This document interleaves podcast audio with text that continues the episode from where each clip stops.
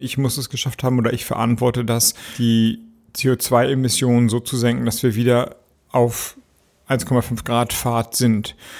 Das ist schwer genug und ich kann nicht versprechen, dass wir komplett alles erreichen, aber die Tendenz und die Maßnahmen, die dann über die Legislatur hinausgehen, müssen uns auf diesen Budgeteinhaltungspfad bringen. Und es macht eigentlich auch deutlich, was das große Projekt äh, für die nächsten vier Jahre ist, nämlich die Werte äh, unseres gemeinsamen Europas äh, hochzuhalten und deutlich zu machen, auch in der Welt dafür zu werben, für Demokratie, Rechtsstaatlichkeit und äh, Menschenrechte. Deshalb werde ich den natürlichen Klimaschutz voranbringen das heißt, Kohlenstoff in unseren Ökosystemen zu speichern, aber auch Wasser dort zu speichern gegen Dürre, gegen Hochwasser und die Klimavorsorge vorantreiben und den Ressourcenschutz über die Kreislaufwirtschaft stärken. Dass es jetzt endlich Zeit ist, dass es eine Tierhaltungskennzeichnung gibt. So ähnlich wie das Renate Künast vor vielen Jahren hier in diesem Haus mal gemacht hat mit den Eiern, müssen wir das jetzt eben auch äh, bei der Tierhaltung machen. Ich werde jeden einzelnen Tag dafür kämpfen, dass wir in vier Jahren sagen können, diese Gesellschaft ist bunter, vielfältiger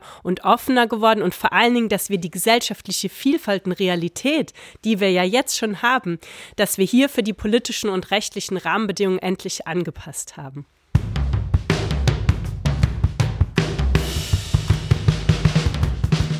Uns geht's ums Ganze. Uns geht's ums Ganze der Podcast der Grünen Bundestagsfraktion.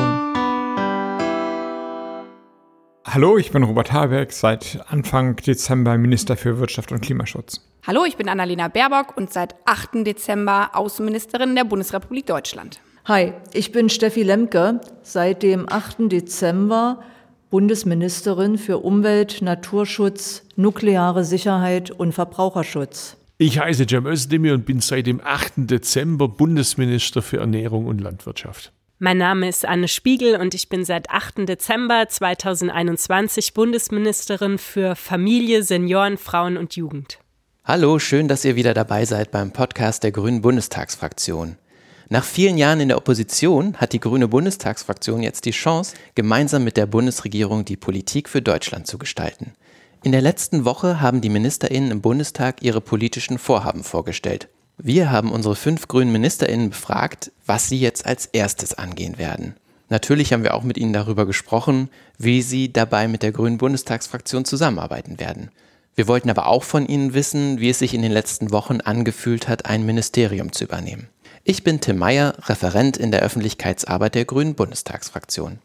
Wir reden zuerst mit Robert Habeck und dann folgen die Gespräche mit Annalena Baerbock, Steffi Lemke, Cem Özdemir und Anne Spiegel.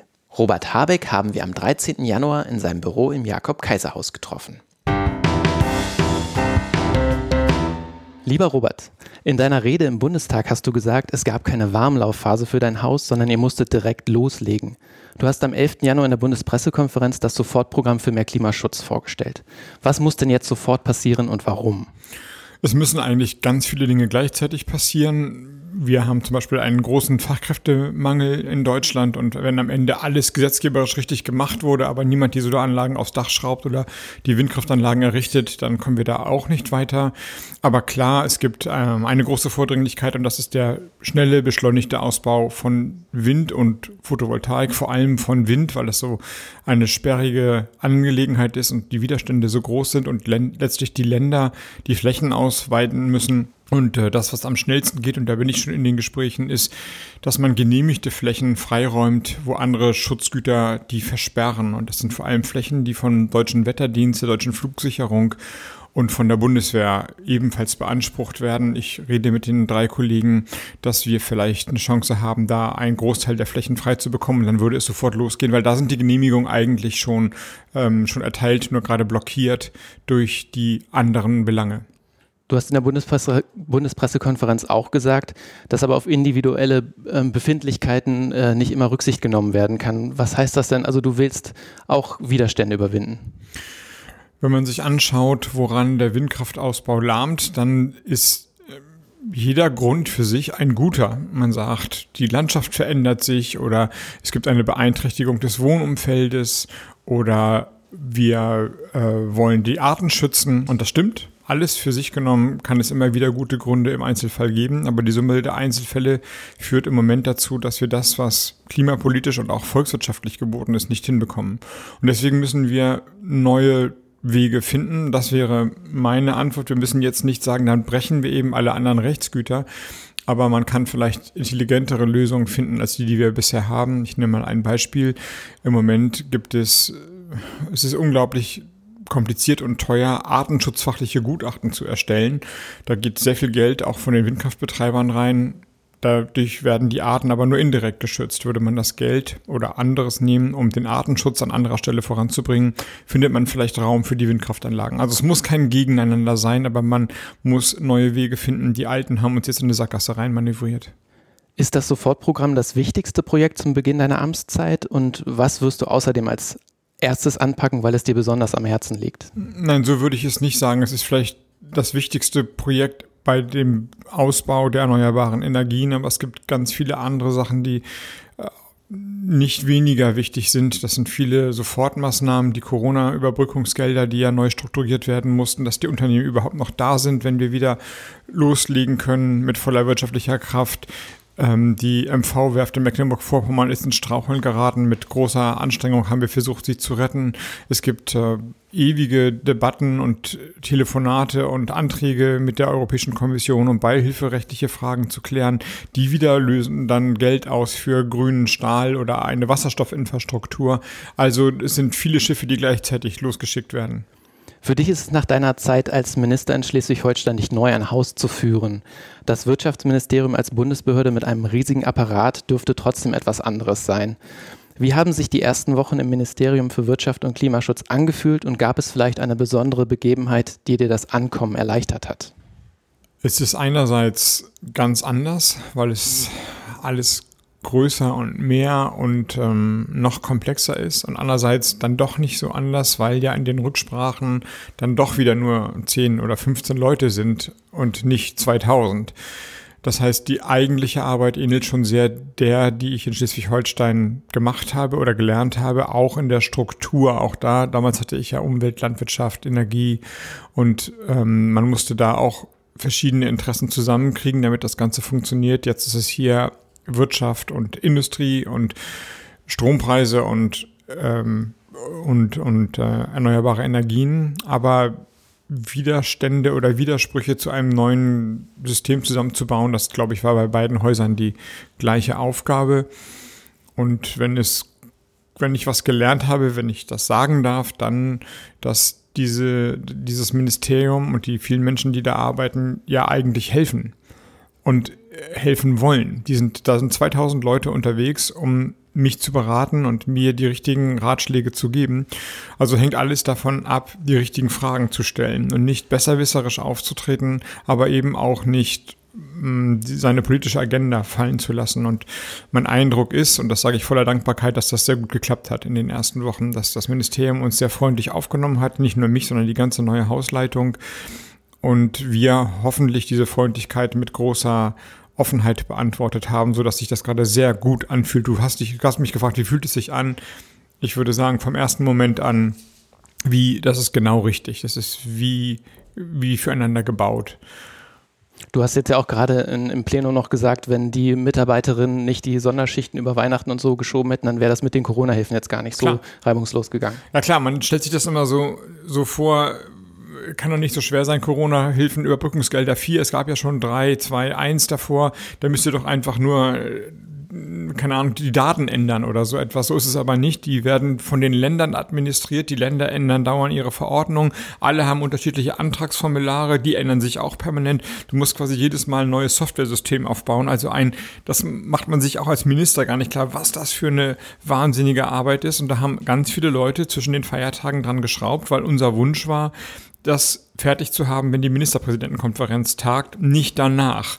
Und die haben das gemacht. Und das, da kann ich nur sagen, Hut ab, danke dafür. Und das gilt für andere Bereiche auch. Den Jahreswirtschaftsbericht, also das, die, die, die Standortbestimmung der deutschen Wirtschaft, jährlich wird sie vorgenommen, den haben wir diesmal anders geschrieben. Der war schon dreiviertel fertig, eigentlich war er schon fertig, dann sind wir reingekommen und haben gesagt, ah, wir, wir wollen ihn noch mal ein bisschen anders aufgesetzt haben. Dann haben die alle noch mal eine Extraschicht gemacht. Dieses Sofortprogramm ist tatsächlich ja in wenigen Wochen entstanden, also die Eröffnungsbilanz Klimaschutz.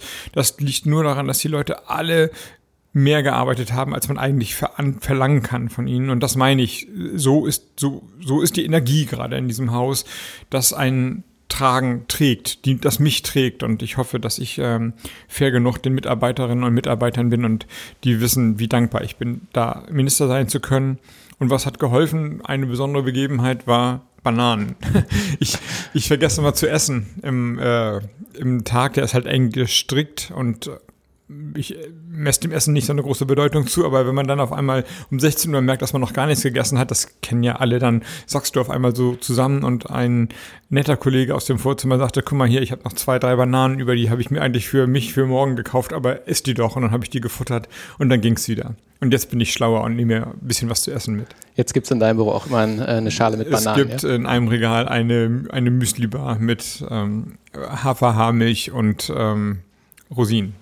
Stellen wir uns vor, du blickst in vier Jahren auf deine Amtszeit zurück. Was willst du erreicht haben und was würde dich in diesem Rückblick glücklich machen? Naja, in diesem Ministerium ist ja nun mal klar, dass die Erfolgsbilanz objektiv ist. Also da geht es jetzt nicht um individuelle Zufriedenheit, sondern wir müssen es geschafft haben, ich muss es geschafft haben oder ich verantworte das, ähm, die CO2-Emissionen so zu senken, dass wir wieder auf 1,5 Grad Fahrt sind. Das ist schwer genug.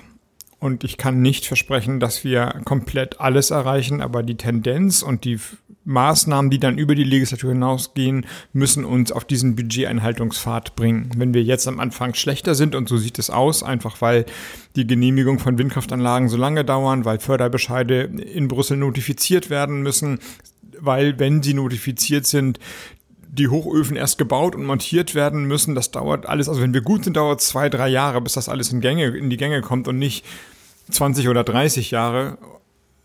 Trotzdem muss am Ende der Legislatur eine Bilanz da sein, die sagt, die Arbeit hat sich gelohnt, sie zeitigt Erfolge und wenn die jetzt umgesetzt werden, sind wir 2030 da, wo wir hinwollen. Das ist, das muss so sein, sonst sind wir da nicht gut genug gewesen.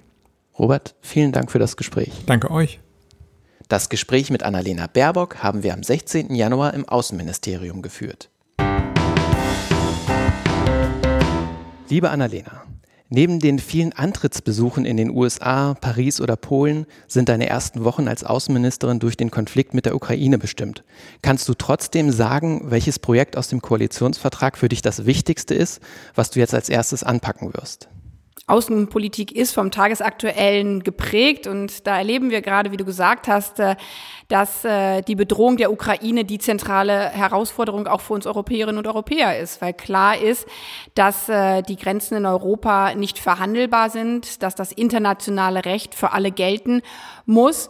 Und es macht eigentlich auch deutlich, was das große Projekt äh, für die nächsten vier Jahre ist, nämlich die Werte äh, unseres gemeinsamen Europas äh, hochzuhalten und deutlich zu machen, auch in der Welt dafür zu werben, für Demokratie, Rechtsstaatlichkeit und äh, Menschenrechte und zugleich ähm, eben, wenn diese herausgefordert oder gar angegriffen werden, selbstbewusst als Europäer äh, diese äh, zu verteidigen. Und deswegen ist die Souveränität Europas für mich eine der zentralen Leitlinien für die nächsten vier Jahre, ist auch im Koalitionsvertrag verankert. Aber wir haben viele andere große Projekte, zum Beispiel Klimaaußenpolitik. Es wird jetzt ja erstmalig ähm, die Außenpolitik auch für die Klimapolitik, für die Klimakonferenzen zuständig sein sein, weil die Klimakrise eine unserer größten Herausforderungen äh, dieser Zeit äh, ist. Und der dritte Punkt, äh, der mir wichtig ist, ist das Thema Abrüstung, der auch im Koalitionsvertrag stark verankert ist und der eben auch eine Antwort auf eine der größten Spannungen in diesen Tagen mit Blick auf Russland sein kann. Du hast gerade schon Werte angesprochen. In deiner Rede im Bundestag hast du auch gerade gesagt, dass Werte und Interessen keine Gegensätze sind, äh, sondern zwei Seiten derselben Medaille. Ist das die Richtschnur deiner Amtsführung und kannst du vielleicht nochmal an einem Beispiel das erläutern? Eine wertegeleitete Außenpolitik äh, bedeutet, ähm, dass man immer wieder deutlich macht, äh, wofür man eigentlich äh, einsteht. Das Friedensprojekt Europa, was ja gerade für meine Generation, für die Generation meiner Kinder bedeutet, dass äh, wir und sie niemals Krieg erlebt haben, dass wir immer in Frieden aufwachsen konnten, in Freiheit aufwachsen konnten. Im wiedervereinigten Deutschland habe ich den größten Teil meines Lebens äh, verbracht. Und das ist eben keine Selbstverständlichkeit, sondern das muss man äh, gemeinsam jeden Tag immer wieder äh, leben. Und das ist auch unser größtes Interesse. Unser größtes Interesse ist, äh, dieses Friedensprojekt äh, Europa für zukünftige Generationen äh, zu sichern. Und wenn man es dann mal ganz praktisch macht äh, im Alltag, weswegen ich immer sage, das ist äh, kein Gegensatz, sondern zwei Seiten der gleichen Medaille sind Werte und Interessen. Wenn zum Beispiel äh, europäische oder auch deutsche äh, Firmen sich daran halten äh, müssen, dass Produkte in Zukunft ähm, eben nachhaltig sein äh, müssen, dass man sie reparieren äh, kann oder eben auch sich an soziale Standards halten müssen, wie zum Beispiel Arbeitnehmerinnenrechte oder natürlich in Europa, dass es keine Zwangsarbeit gibt, dann wäre es ein absoluter Wettbewerbsnachteil für europäische Unternehmen, wenn man sagt, aber Unternehmen aus Drittstaaten müssen sich nicht daran halten, dass Produkte vielleicht auch in Zwangsarbeit hergestellt äh, werden können. Und das macht für mich so deutlich, was manche aufzeigen. Man muss sich entscheiden zwischen wirtschaftlichen Interessen und auf der anderen Seite den Grundfesten unserer Werteunion, äh, dass das in der Realität so überhaupt nicht ist, sondern äh, ein, ein Europa ohne Werte wäre der größte Schaden äh, für unseren volkswirtschaftlichen Erfolg. Lass es uns kurz vom Ende her betrachten. Was willst du in vier Jahren erreicht haben? Was werden die Menschen davon konkret haben?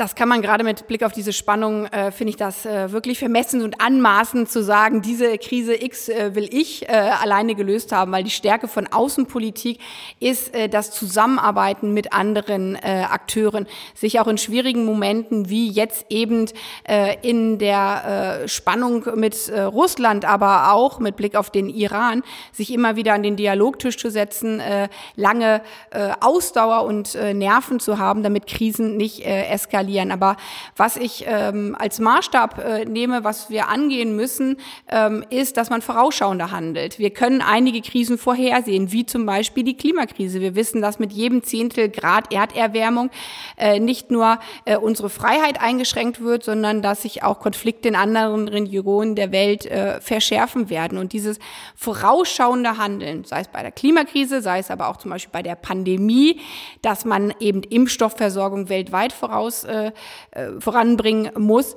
oder auch vorausschauendes Handeln mit Blick auf Menschenrechte. Deswegen habe ich auch zum Beispiel das Thema feministische Außenpolitik stark äh, verankert, weil Frauenrechte oftmals der Gradmesser für den Zustand von Gesellschaften sind. Äh, das ist eine der Leitlinien, wo ich hoffe, dass wir sie gemeinsam als Bundesregierung in den nächsten vier Jahren als vorausschauender Multilateralismus wirklich auch verankert haben können. Wie wird sich in Zukunft die Zusammenarbeit mit der Grünen Bundestagsfraktion gestalten und auf was freust du dich dabei besonders?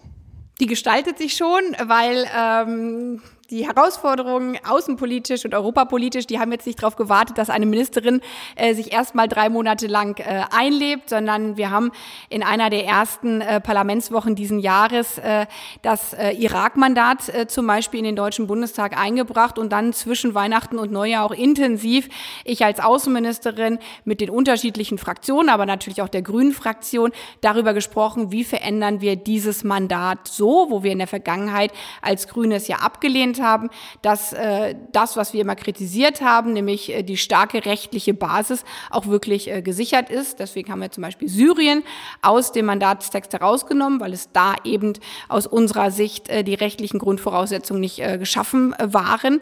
Äh, und diesen Austausch, also mal schnell zum Telefonhörer zu greifen und zu sagen, lasst uns mal äh, gemeinsam in kleiner Runde telefonieren oder dann auch ins Parlament zu kommen, ähm, bei Corona leider mit viel digitaler Zuschaltung auch noch, äh, um auch mal offen darüber zu sprechen, wie können wir jetzt das mit der Klimaaußenpolitik äh, wirklich gemeinsam verankern, weil es bringt nichts, wenn ich das im Außenministerium mache, im Bundestag, dann aber äh, zum Beispiel äh, es keinen Ausschuss gibt, der sich da federführend mit äh, drum kümmert, äh, weil die Stärke der Außenpolitik, aber eigentlich der gesamten Bundesregierung liegt ja daran, dass wir ein starkes Parlament haben, was sich auch selbstbewusst einbringt und auch mal sagt, äh, hier möchten wir gerne Dinge auch in eine andere Richtung leiten und dafür brauchen wir einen engen und starken Austausch. Und ich glaube, der ist gerade bei uns Grünen dadurch gesichert, dass wir uns alle auch sehr, sehr gut kennen.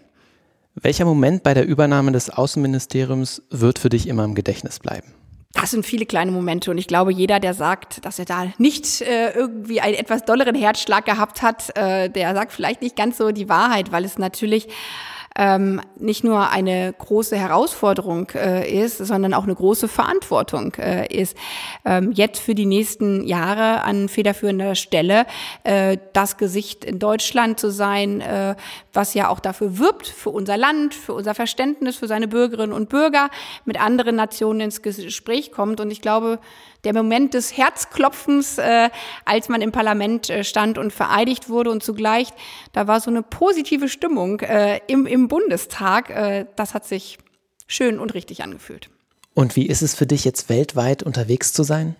Man kann äh, Diplomatie schlecht allein am Telefon äh, äh, voranführen. Man sollte sich äh, zwischenzeitlich auch mal wirklich in die Augen äh, schauen. Und äh, wie so oft im Leben, äh, ich glaube, in jedem Verhältnis, ob es Familie, im Sportverein oder in Freundschaften ist, kommt es ja auch oftmals darauf an, dass die Chemie stimmt. Und so ist das auch in der Politik. So ist es in einer Bundesregierung, äh, dass es wichtig ist, dass man sich kennt, dass man auch mal äh, beim anderen sieht, oh, den geht's heute offensichtlich nicht so gut. Und wenn wir uns gleich äh, in die Haare kriegen, liegt es vielleicht an einer anderen Sache. Und so ist es auch in der Außenpolitik, äh, weswegen es mir wichtig ist, mit möglichst vielen Kolleginnen und Kollegen, äh, Außenministerinnen und Außenministern trotz Corona schnell auch den persönlichen Draht aufzunehmen, dass wenn es wirklich mal hakt, man auch zum Telefonhörer greifen kann und nicht sagen muss, äh, wer bist du eigentlich, sondern äh, weiß, äh, äh, wie der andere so tickt. Als du Parteivorsitzende geworden bist, hast du angesprochen, dass du Mutter von kleinen Kindern bist. Jetzt bist du Außenministerin. Wie bekommst du das alles hin? An manchen Tagen sehr gut, an manchen Tagen mittel und manchmal, äh, wenn man dann ganz schnell los muss äh, und äh, dann fehlt aber äh, noch die eine Schulmappe, dann ist es auch eine Herausforderung, äh, auch wenn ich natürlich einen Mann habe, der mich nicht nur stark unterstützt, sondern der äh, jetzt vor allen Dingen äh, noch mal mehr die volle Verantwortung auch äh, zu Hause äh, trägt. Aber mir war damals schon als Parteivorsitzende wichtig, deutlich zu machen, es muss eine Selbstverständlichkeit in diesem Land sein, dass Frauen alles werden können. Chefärztin, äh, Spitzenpolitikerin oder auch in der Nachtschicht äh, beim Sicherheitsservice äh, zu arbeiten. Und der Staat äh, hat die Verantwortung, Vereinbarkeit von Familie und Beruf äh, zu garantieren.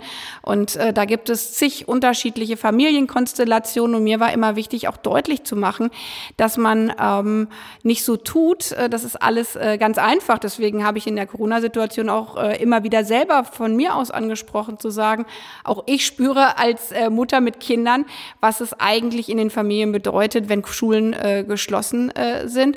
Und äh, jetzt mit Blick als Außenministerin müssen wir uns natürlich noch mal ein bisschen anders sortieren, weil ich ähm, viel weg bin, hast du gerade schon angesprochen, viel im Ausland unterwegs bin, aber äh, meine Kinder äh, kennen das eigentlich so, dass ich äh, viel unterwegs bin und trotzdem will ich, dass sie wissen, wo mein Herz zu Hause ist, wo ich zu Hause bin. Und so wie ich vor vier Jahren als Parteivorsitzende gesagt habe, es gibt Momente, äh, da bin ich dann ganz Mutter, so wird das natürlich auch jetzt in dieser Situation sein. Und wir stehen hier gerade am Sonntag äh, im Außenministerium. Und das sind die Momente, wo man dann seiner Tochter auch mal zeigen kann, wo eigentlich der neue Arbeitsplatz so ist. Ach so, die bringst du dann auch mit ins Außenministerium? Eigentlich nicht, aber äh, sie soll schon wissen, wo ich hier arbeite und sie wussten auch, äh, wie es im Bundestag aussieht äh, und sie wussten auch, wie es in der Grünen Parteizentrale aussieht und so sollen sie auch wissen, wie es hier im Auswärtigen Amt äh, aussieht. Jetzt ist nur die Herausforderung, dass sie gerne auch wissen wollen, wie es in Rom, äh, in Warschau oder in äh, Peking so aussieht. Nur da kann ich sie natürlich nicht überall hin mitnehmen. Liebe Annalena, vielen Dank für das Gespräch. Danke ebenso. Steffi Lemke haben wir am 17. Januar im Ministerium für Umwelt, Naturschutz, nukleare Sicherheit und Verbraucherschutz getroffen. Liebe Steffi, in deiner Rede letzte Woche im Bundestag hast du an den Beschluss des Bundesverfassungsgerichts erinnert. Das Gericht hat im April 2021 festgestellt, dass das Klimaschutzgesetz verfassungswidrig ist, weil es künftigen Generationen ihre Freiheit nimmt, wenn wir das Klima und unsere Umwelt durch Treibhausgasemissionen zerstören. Wo setzt du mit deinem Haus an, um das zu verhindern? Ich bin Ministerin für Umwelt- und Naturschutz in allererster Linie, aber natürlich auch für Verbraucherschutz, nukleare Sicherheit. Und alle vier Bereiche betreffen den Schutz unserer natürlichen Lebensgrundlagen in ganz eklatanter Art und Weise. Deshalb werde ich den natürlichen Klimaschutz voranbringen. Das heißt, Kohlenstoff in unseren Ökosystemen zu speichern, aber auch Wasser dort zu speichern gegen Dürre, gegen Hochwasser und die Klimavorsorge vorantreiben und den Ressourcenschutz über die Kreislaufwirtschaft stärken. Wir bekommen die Wucht der Klimakrise durch die Extremwetterereignisse immer stärker zu spüren, auch hierzulande. Ist und war das der letzte notwendige Weckruf, um uns endlich zum Handeln zu bewegen? Unsere Bundesregierung wird und will jetzt handeln. Das ist klar. Deshalb werden wir die Erneuerbaren stärken, werden wir den natürlichen Klimaschutz stärken, aber auch die Kreislaufwirtschaft für den Ressourcenschutz stärken. Die Punkte habe ich alle aufgeführt. Und ich glaube nicht, dass es ein letzter Weckruf war, sondern dass sich in den letzten Jahren immer stärker ein Blick darauf entwickelt hat, dass die Klimakrise uns auch hier trifft, sei das angefangen von der Dürre in den letzten vier Sommern über die Hochwasserereignisse in den letzten Jahren, aber auch durch Fridays for Future, die das Thema auf die Straße in die Parlamente getragen haben. Also ich sehe eher eine Entwicklung, die dieser Bundesregierung hoffentlich den notwendigen Rückenwind geben wird. Viele Vorhaben wirst du in Zusammenarbeit mit den Ministern Robert Habeck und Cem Özdemir umsetzen dürfen. Wie kann man sich den Austausch zwischen euch vorstellen? Wir planen jetzt die Vorhaben für die nächsten Monate und letztendlich damit auch schon für die nächsten Jahre. Das tun wir gemeinsam. Mit GEM mache ich beispielsweise morgen den Agrarkongress des Bundesumweltministeriums zusammen. Mit äh, Robert arbeiten wir im Moment sehr intensiv, wie wir die Energiewende beschleunigen können, wie wir die Themen Klimaschutz, natürlicher Klimaschutz, Ausbau der erneuerbaren Energien zusammenbinden können und den Schutz unserer natürlichen Lebensgrundlagen insgesamt stärken. Als Oppositionspolitikerin im Bundestag konntest du zum Beispiel Anträge für mehr Bienenschutz stellen, die dann aber meist im Plenum abgelehnt wurden. Jetzt kannst du als Bundesministerin Gesetze auf den Weg bringen, die wirklich etwas verändern. Wie fühlt sich das an für dich? Es ist natürlich eine wahnsinnig große Verantwortung, die ich jetzt persönlich als Ministerin habe, die aber auch alle Mitglieder des Kabinetts haben. Und der große Reformstau, den wir haben, viele Probleme, die einfach über Jahre nicht angepackt worden sind, nicht nur im Klima- und Naturschutz, sondern auch in den gesellschaftspolitischen Bereichen. Und das jetzt wirklich ganz nah gestalten zu können, an allererster Stelle gestalten zu können, das ist Verantwortung, aber es macht auch wirklich Spaß. Weißt du schon, wie sich die Zusammenarbeit mit der Grünen Bundestagsfraktion gestaltet? Wirst du auch in Zukunft auf ihre Expertise beispielsweise zurückgreifen? Auf jeden Fall. Ich will eng mit der AG Umwelt natürlich zusammenarbeiten, aber auch mit dem Fraktionsvorstand der gesamten Fraktion und den vielen Referenten, die ich ja seit so vielen Jahren kenne und schätze. Und wir haben natürlich mit den beiden parlamentarischen Staatssekretären Bettina und Chris zwei Schlüsselglieder, die die Zusammenarbeit mit der Fraktion auch im Alltag organisieren werden, weil ich es vielleicht nicht jeden Tag machen kann. Als Ministerin kannst du vier Jahre lang an deinen Projekten arbeiten. Was willst du in dieser Zeit erreichen? Ich habe es im Bundestag gesagt. Wir werden den natürlichen Klimaschutz vorantreiben, gegen das Artensterben vorgehen, die Städte und Dörfer gegen die Klimakrise wappnen. Wir werden ein Recht auf Reparatur einführen, gegen die Retourenvernichtung vorgehen. Wir werden die Atomentlagersuche weiter vorantreiben und den Atomausstieg in Deutschland vollenden. Wir werden die Kreislaufwirtschaft und den Ressourcenschutz massiv ausbauen. Und wir werden gegen die Plastikvermüllung unserer Landschaft vorgehen und Mehrweg stärken. Liebe Steffi, vielen Dank für das Gespräch. Auch von meiner Seite vielen Dank. Cem Özdemir hat uns am 14. Januar ins Ministerium für Landwirtschaft und Ernährung eingeladen. Lieber Cem, du hast in deiner Rede im Bundestag gesagt, für notwendige Veränderungen gibt es kein Erkenntnisproblem, sondern ein Anwendungsproblem. Was ist viel zu lange liegen geblieben und wird jetzt von dir als erstes angepackt? Ich habe hier im Schreibtisch vorgefunden die Zukunftskommission Landwirtschaft, die eine großartige Arbeit geleistet hat. Da saßen Leute drin aus der Landwirtschaft, aus den verschiedenen äh, Bauernverbänden. Da saßen Leute aus der Wissenschaft drin, da war der Verbraucherschutz dabei, da waren die Umweltseite stark vertreten und die alle haben gemeinsam getagt und einen Bericht vorgelegt, sehr umfassend. Es gibt eine Kurzfassung, eine Langfassung, es gibt eine englische Fassung. Also es lag jetzt nicht daran, dass, dass man es nicht hätte lesen können.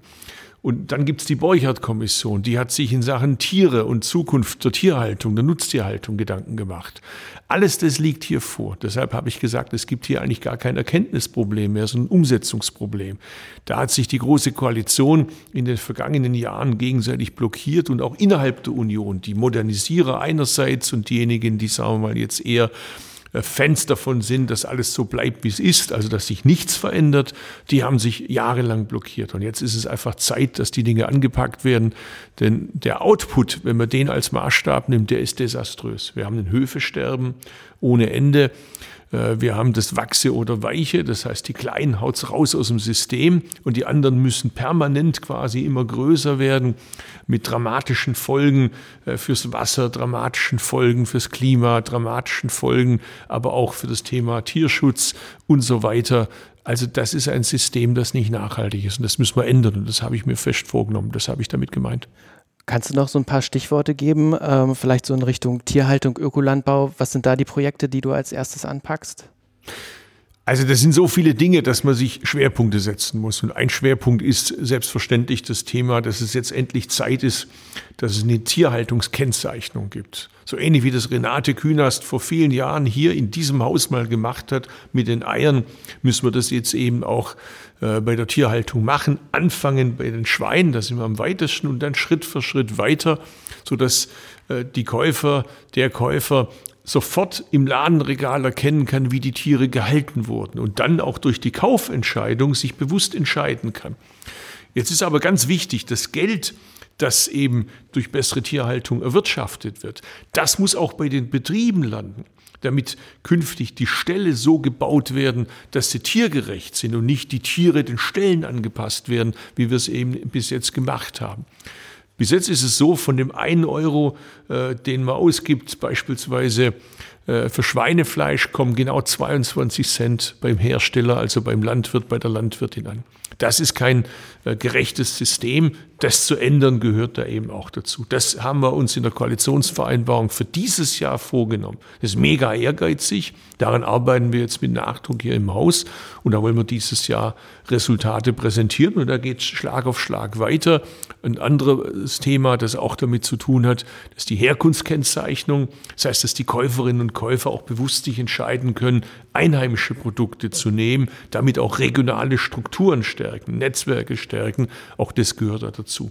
Dann ist der äh, Bundeslandwirtschaftsminister, da bin ich ganz stolz drauf, auch der Ernährungsminister. Da geht es um das Thema, äh, dass äh, die Leute zu Recht den Anspruch haben, gesunde Lebensmittel zu bekommen, aber auch bezahlbare Lebensmittel zu bekommen. Das in ein gesundes Verhältnis zueinander zu setzen, ist da ganz zentral. Gerade diejenigen, äh, die am benachteiligsten sind, sind am meisten betroffen davon, dass sie ernährungsbedingte äh, gesundheitliche Probleme haben. Das Thema will ich in Angriff nehmen. Also kurz, so wie wir es in der Koalitionsvereinbarung auch drin haben, zu viel Fett, zu viel Salz, zu viel Zucker. Alle diese Themen will ich angehen. Du selbst bist, seitdem du 17 Jahre alt bist, wenn das stimmt, äh, Vegetarier, willst aber als Minister niemandem vorschreiben, was er oder sie zu essen hat. Weniger Fleisch zu essen ist ja nicht nur gut für die eigene Gesundheit, sondern auch für die Umwelt und den Klimaschutz. Wenn es keine Vorschriften dafür geben soll, gibt es dennoch Pläne, wie du die Bürgerinnen im Land zu weniger Fleischkonsum animieren willst? Also zu mir selber erstmal, äh, ich habe für mich selber entschieden, Vegetarier zu sein, aber davon leite ich nichts ab. Äh, auch nicht für die Politik, weil das müssen alle für sich selber entscheiden. Das ist eine individuelle Entscheidung. Äh, der eine lebt vegan, äh, die andere lebt vegetarisch, der dritte isst leidenschaftlich gern sein Schnitzel. Ich habe übrigens in meinem Team alles. Und dann gibt es wiederum Zwischenformen, die sogenannten Flexitarier, die weniger Fleisch essen, aber sagen, dafür will ich besonders gutes Fleisch haben. Es hört sich für mich sehr vernünftig an. Ich glaube, das wäre ich, wenn ich kein Vegetarier wäre, wäre ich Flexitarier. Und, aber das müssen die Leute selber entscheiden. Das Einkaufen kann ich ihnen weder abnehmen, noch entscheide ich drüber, äh, welcher Preis nachher am Ladenregal steht. Ich laufe ja jetzt nicht mit dem Edding äh, durch den Supermarkt und streiche die Preise drauf und schreibe die Özdemir-Preise drauf. So funktioniert es natürlich nicht. Aber eins ist auch klar.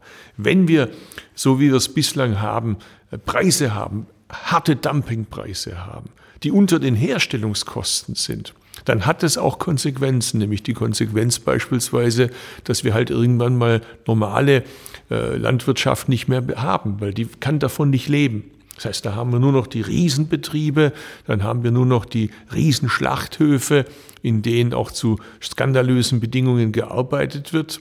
Und wir haben vor allem keinen Tierschutz. Das heißt, das eine bedingt das andere. Jetzt weiß ich natürlich auch, äh, dass auch die äh, Landwirtschaftspolitik äh, sozial sein muss, aber Sozialpolitik wird ja nicht deshalb ersetzt, wenn der Schnitzel billig ist. Das heißt, wem es jetzt wirklich um soziale Anliegen geht, der soll bitteschön diese Regierung unterstützen, wenn wir uns für einen Mindestlohn einsetzen. Der oder die soll uns unterstützen, wenn wir uns vernünftiges BAföG einsetzen, wenn wir uns für eine Reform bei Hartz IV einsetzen, wenn wir all diese Dinge in Angriff nehmen. Also da habe ich auch ein bisschen das Gefühl, da reden auch manche mit, die soziale Gerechtigkeit immer dann entdecken, wenn es um den Schnitzelpreis geht. Das finde ich ein bisschen bemerkenswert. Da kann sich jeder seine Meinung dazu bilden. Und äh, klar ist, unter gesundheitlichen Aspekten, wir essen zu viel Fleisch. Wir müssen weniger Fleisch essen und dann vielleicht auch gucken, dass wir besseres Fleisch essen. Also auch das gehört dazu. Ich mache da keine Vorschriften, das müssen alle für sich entscheiden. Aber was mir wichtig ist, dass die Produkte stärker die ökologische Wahrheit im Preis ausdrücken müssen. Die Zechbrellerei, wie wir sie gegenwärtig betreiben, dass die Kosten externalisiert werden, also auf die dritte Welt verlagert werden in Form von Regenwäldern, die wir abholzen, für die Futtermittel oder das Abgeben ans Grundwasser, Abgeben in Form von Methan äh, an, ans Klima, an künftige Generationen, das wird es mit mir nicht mehr geben. Wir zeichnen hier den Podcast oder unser Gespräch in deinem Büro auf. Ich sehe da hinten den Stuhl, äh, auf dem du wahrscheinlich sonst immer sitzt oder auch stehst, weil es ein Stehltisch Ich stehe ganz viel, weil ich muss ja irgendwie auch aufpassen mit dem Rücken äh, und von daher gucke ich, dass ich viel stehe. Und außerdem der Landwirtschaftsminister ist natürlich auch viel draußen äh, und dann hilft mir natürlich auch noch mein Fahrrad. Aber meine eigentliche Frage ist, gab es denn einen Moment, wo du gestanden oder gesessen hast und mal so in dich hineingefühlt hast, ähm, was es denn jetzt für dich auch bedeutet, Minister zu sein? Ich hatte gar nicht so arg viel Zeit dafür, weil das ja nonstop hier losging. Äh, erstmal musste ich ja vor Weihnachten äh, ganz viele Akten bearbeiten, Sachen freigeben, Urkunden ausstellen und so weiter. Aber den Moment gab es natürlich klar und auch heute wieder bei meiner ersten Rede im Bundestag als Landwirtschaftsminister gab es so einen Moment, äh, dass ich äh, irgendwie so dachte, ob mein Papa, meine Mama gerade irgendwie von oben zuhören und auf mich schauen und so gucken, äh, macht das richtig, macht das gut, denn die haben mir damals eingebläut, vor allem mein Vater, Vergiss nie, wo du hergekommen bist. Du kommst aus einer migrantischen Arbeiterfamilie. Auf dich schaut man anders wie auf andere. Wenn du einen Fehler machst, dann ist es eben nicht nur dein Fehler, sondern haben wir alle den Fehler mitgemacht. Also passt da immer auf zieh dich anständig an. Ich versuch's, ob es mir immer gelingt, weiß ich nicht. Äh, und guck, dass du eben äh, immer weißt, dass du nicht nur für dich das machst, sondern für viele andere auch, die auf dich schauen. Das gilt äh, für die Menschen mit Migrationshintergrund, da stamme ich ja auch her. Das gilt aber natürlich auch für meinen Wahlkreis, die mich da gewählt haben. Das gilt für meine Partei. Äh, das gilt für meine Fraktion. Das weiß ich schon und schleppe das immer mit ein bisschen. Trotzdem gucke ich, dass das jetzt nicht so rüberkommt, wie wenn ich jetzt zwei Zentner auf meinen Schultern habe und zum Lachen in den Kohlekeller gehe.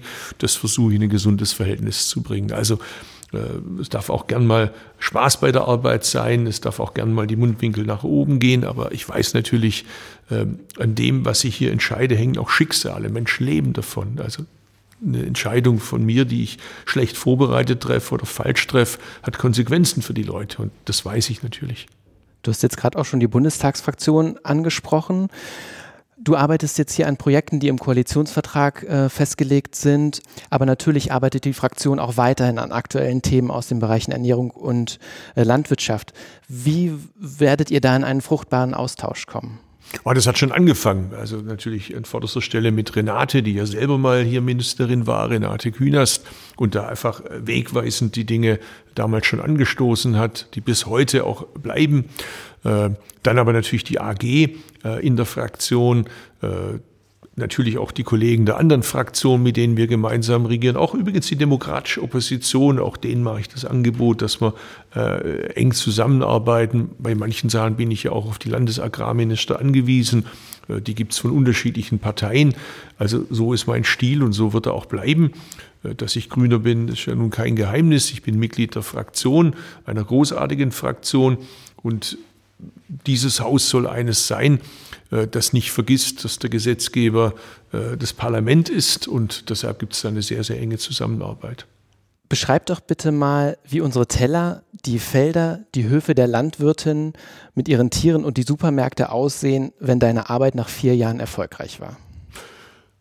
Also erstmal hoffe ich, dass sie vier Jahre erfolgreich ist, aber sie wird dann, äh, da muss ich ein bisschen Wasser in den Wein schütten, nicht zu Ende sein, weil wir haben zum Beispiel uns das Ziel gesetzt, 30 Prozent äh, Biolandbau bis 2030, also in vier Jahren werde ich damit nicht äh, einen Haken dahinter machen können, sondern ich werde hoffentlich wesentliche Schritte dahingehend erreicht haben bei der Nachfrage, weil es geht ja nicht nur 30 Prozent Bio auf den Bauernhöfen, sondern es gilt auch 30 Prozent im Ladenregal, im Supermarkt.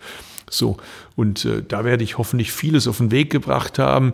Ich hoffe, dass äh, wir dafür sorgen können, dass die Bauern und Bäuerinnen äh, eine vernünftige Existenzsicherung haben, äh, auch angemessen verdient werden, eine Wertschätzung erfahren für ihre Arbeit. Das gehört auch dazu, aber halt auch Wertschöpfung. Ich hoffe, dass sich die Situation der Tiere verbessert. Das ist mir ganz wichtig, äh, denn ich bin nicht nur oberster Vertreter der Bäuerinnen und Bauern, sondern ich bin auch oberster Tierschützer dieses Landes. Dann hoffe ich natürlich auch, dass sie an der Ernährungssituation was verbessert. Wir sind gute Europäer. Das heißt, für vieles brauchen wir die Europäische Union. Auch da hoffe ich, dass wir viele Partner in Europa finden. Die GAP-Reform, ganz wichtig, äh, die gemeinsame Agrarpolitik. Dann sind wir natürlich auch Internationalisten. Ich will äh, entwaldungsfreie Lieferketten. Ich will, dass das aufhört, dass wir uns beteiligen daran, dass Regenwälder kaputt gemacht werden. Da versündigen wir uns am Klima, an unseren Kindern. Und das wird am Ende eben ein Strich drunter gemacht werden und dann wird man sehen, ob ich da geliefert habe oder nicht. Seitdem man dich auf einem Balkon mit einer Cannabispflanze im Hintergrund gefilmt hat, bist du in der Öffentlichkeit immer wieder als Fürsprecher für eine Entkriminalisierung des Cannabiskonsums und eine andere Drogenpolitik aufgetreten. Jetzt steht die Legalisierung im Koalitionsvertrag. Auch wenn das Projekt nicht im Verantwortungsbereich deines Hauses liegt, kannst du vielleicht sagen, wie es mit dem Thema weitergehen wird? Es ist tatsächlich nicht in meinem Verantwortungsbereich. Ich sehe ja immer, wenn ich in den sozialen Medien unterwegs bin, dass die Leute immer drunter twittern und schreiben, ja, wann kommt es denn endlich? Also ich schreibe es nicht, aber das äh, machen die äh, Kollegen, insbesondere der Gesundheitsminister und der Justizminister, und die machen das sehr gut. Die sind da auch unterwegs und bereiten das vor. Aber ich kann für mein Haus sagen, den uns betreffenden Teil, den werden wir natürlich auch äh, parallel dazu mit vorbereiten. Ob es das Thema Nutzhanf ist, äh, da bieten sich ja vielfältige Nutzungsmöglichkeiten an. Äh, zum Teil passiert es ja auch schon, äh, ob es Dämmstoffe sind und so weiter. Da gibt es großartige Möglichkeiten, äh, wo sich Hanf anbietet, bis zu Textilien.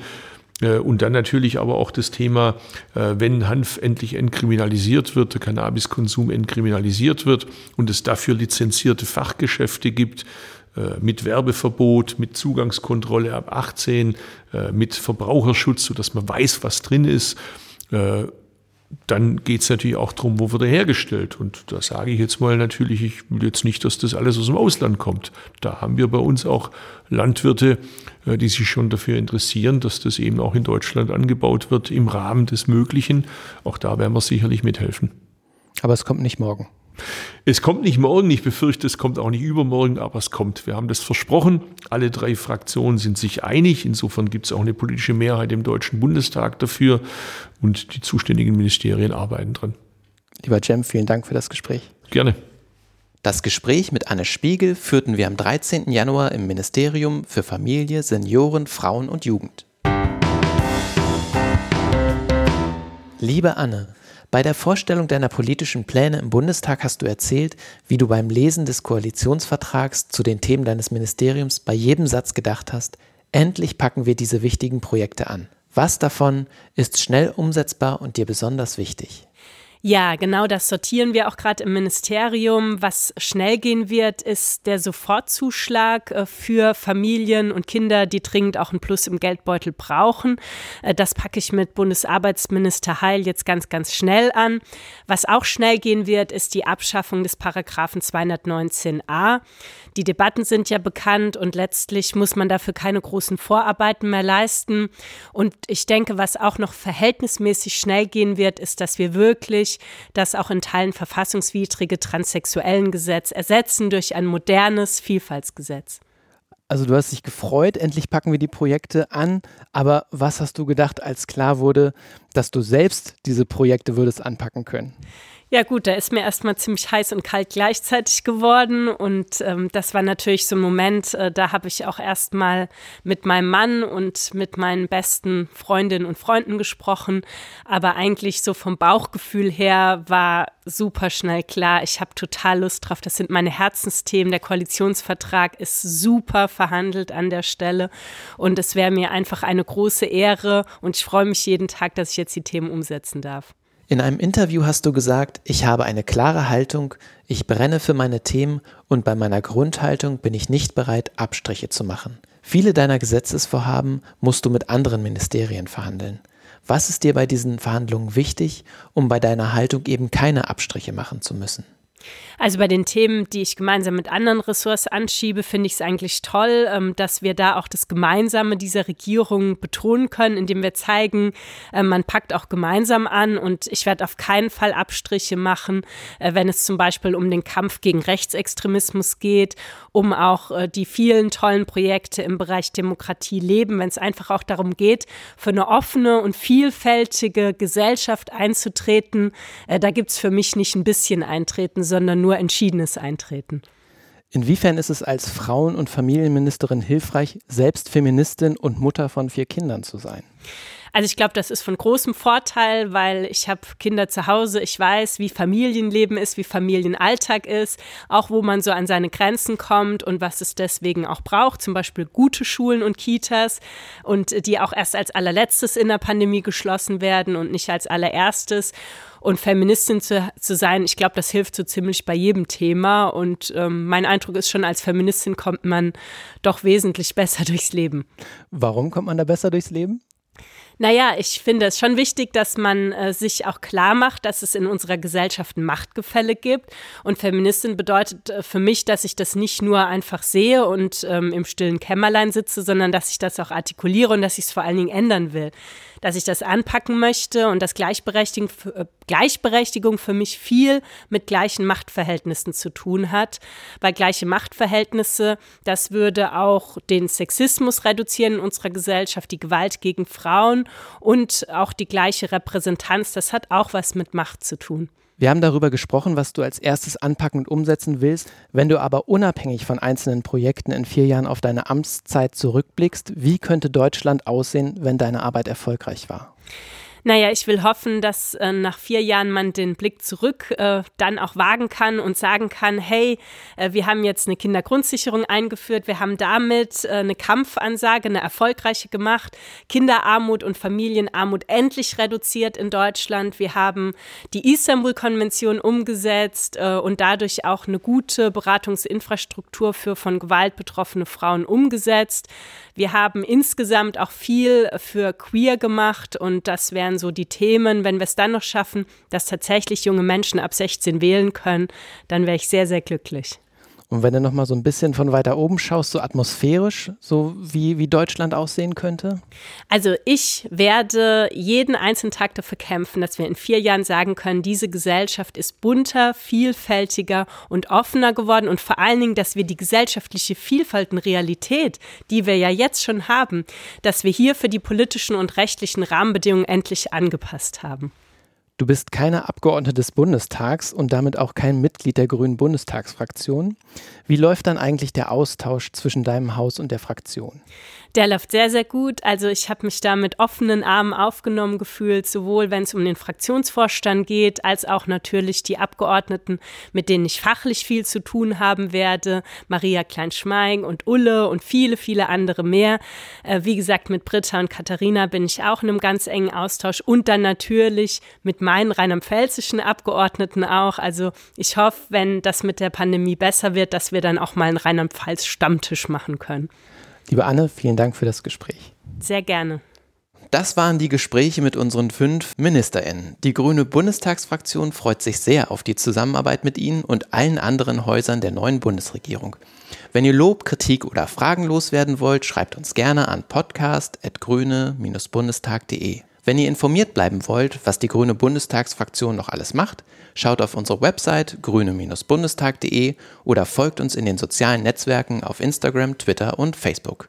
Vielen Dank fürs Zuhören, macht's gut und bleibt gesund.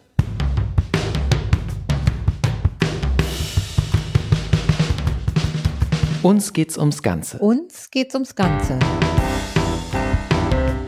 Der Podcast Der Grünen Bundestagsfraktion.